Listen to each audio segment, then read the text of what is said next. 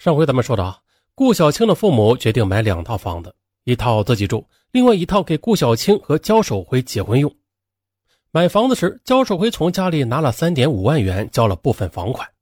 很快的，新房子下来了。新房子下来之后，顾小青一家全力以赴地投入到房子的装修之中。顾小青为此也忙得不可开交啊！但是焦守辉却沉溺于网络的虚拟世界中。有一天呢，下班之后，顾小青让焦守辉一起去看房子装修进展情况，可焦守辉却一门心思的想着到网吧里去打游戏呢。顾小青跟他说什么，他都没有往心里去。这不，刚路过网吧的时候，焦守辉就草草的打了个招呼，便冲进了网吧啊，把顾小青孤零零的扔在马路边。顾小青不仅是黯然神伤，焦守辉的贪玩和不负责任，深深的伤害了顾小青的心。但是呢，粗心的焦守辉他没有发觉。很快的，焦守辉和顾小青之间刚刚长出的爱情萌芽，在之后的一次单位同事聚会上，再一次因为焦守辉的粗心大意而枯萎了。聚会中，焦守辉把只有他与顾小青知道的一件尴尬的事情当做笑料给说了出来，让同事们对顾小青冷眼相待。顾小青脸色变得极为难看啊！他草草的吃完饭就回家了。也许是酒精麻木了焦守辉的头脑吧，焦守辉他根本就没有发现事态的严重性。顾小青发现啊焦守辉不负责任的缺点之后，便下定决心断绝恋爱关系。二零零五年三月十五日，当玩了一夜游戏的焦守辉凌晨回家时，被顾小青堵在了家门口。看着焦守辉因为熬夜而发青的眼圈和蓬乱的头发，啊，一向温柔的顾小青表现出了少有的坚决。他冷漠地说：“我们之间差异太大了，继续在一起是不可能了，我们分手吧。”为什么？焦守辉吃惊地追问。“哼，因为我们没有感情基础，而且你是一个不负责任的人。”顾小青语气冷淡。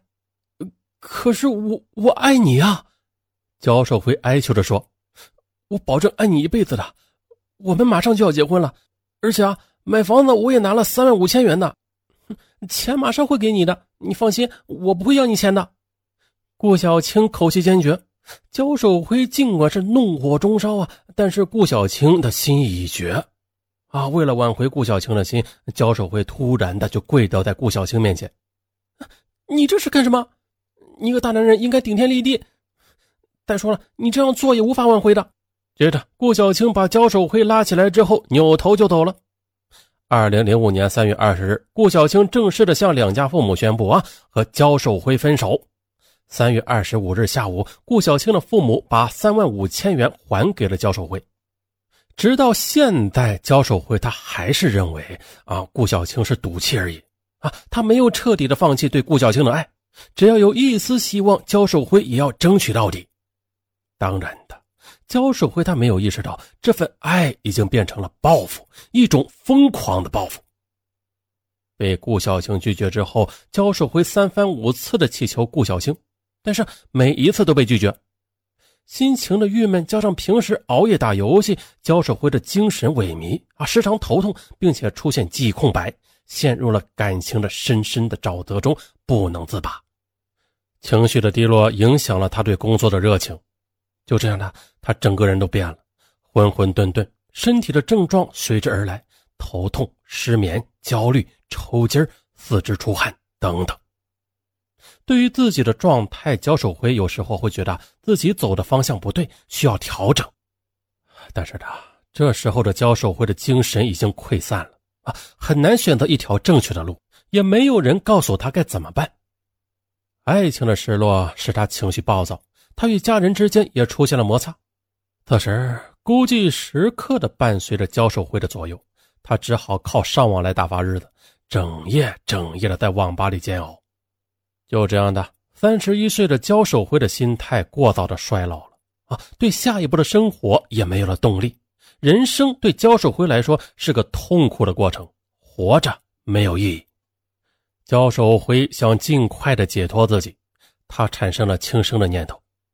二零零五年三月二十七日下午三点，焦守辉因为家庭琐事和母亲吵了几句，他心烦意乱，轻生的念头再次产生了。他出门了。焦守辉出门之后，在门口不远处的一个小卖部借走了一把剔肉刀，这是一把单刃的尖刀，刀片长约二十厘米，然后呢，他又到另外一家卖早餐的饭店借来磨刀石，把尖刀磨的那是锋利无比。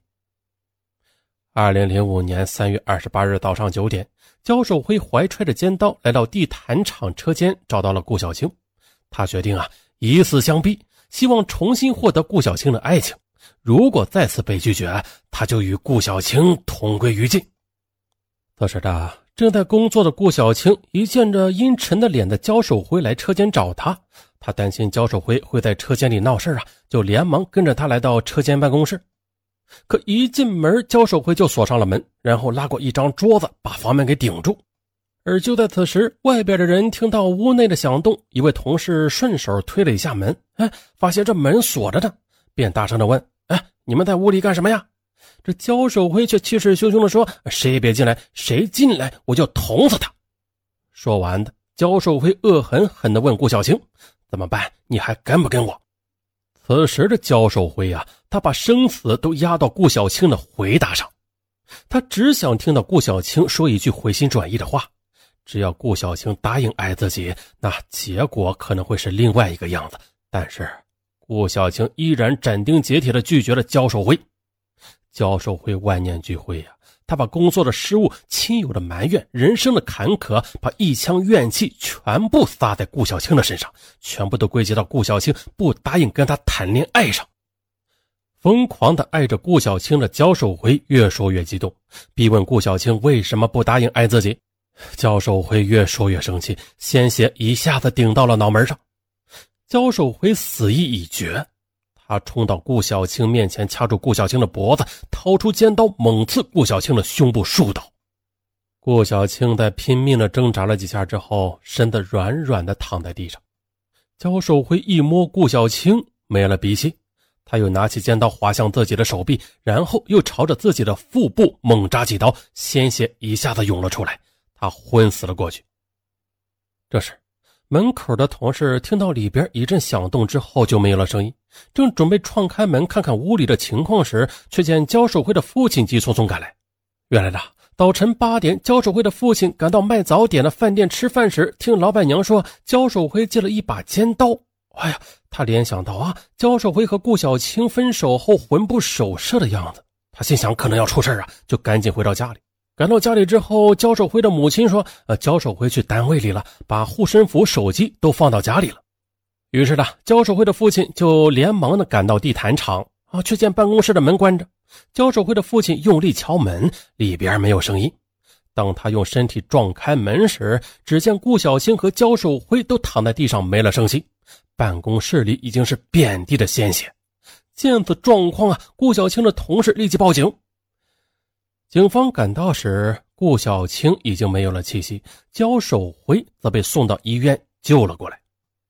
他对杀害顾小青的事实供认不讳，焦守辉随即的被监视居住。二零零五年五月一日被警方逮捕。二零零五年十月十二日，北京市第二中级人民法院以故意杀人罪判处焦守辉死刑，剥夺政治权利终身。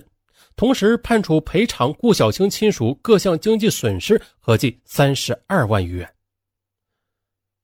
啊，最后再说一下啊，就案件本身而言吧，这个焦守辉杀害女友的案件其实不复杂啊，很简单。但是呢，对于刚刚进入社会的年轻人来说，如何面对感情的挫折呢？焦守辉给了我们一个警示，也是给我们一个残酷的标本。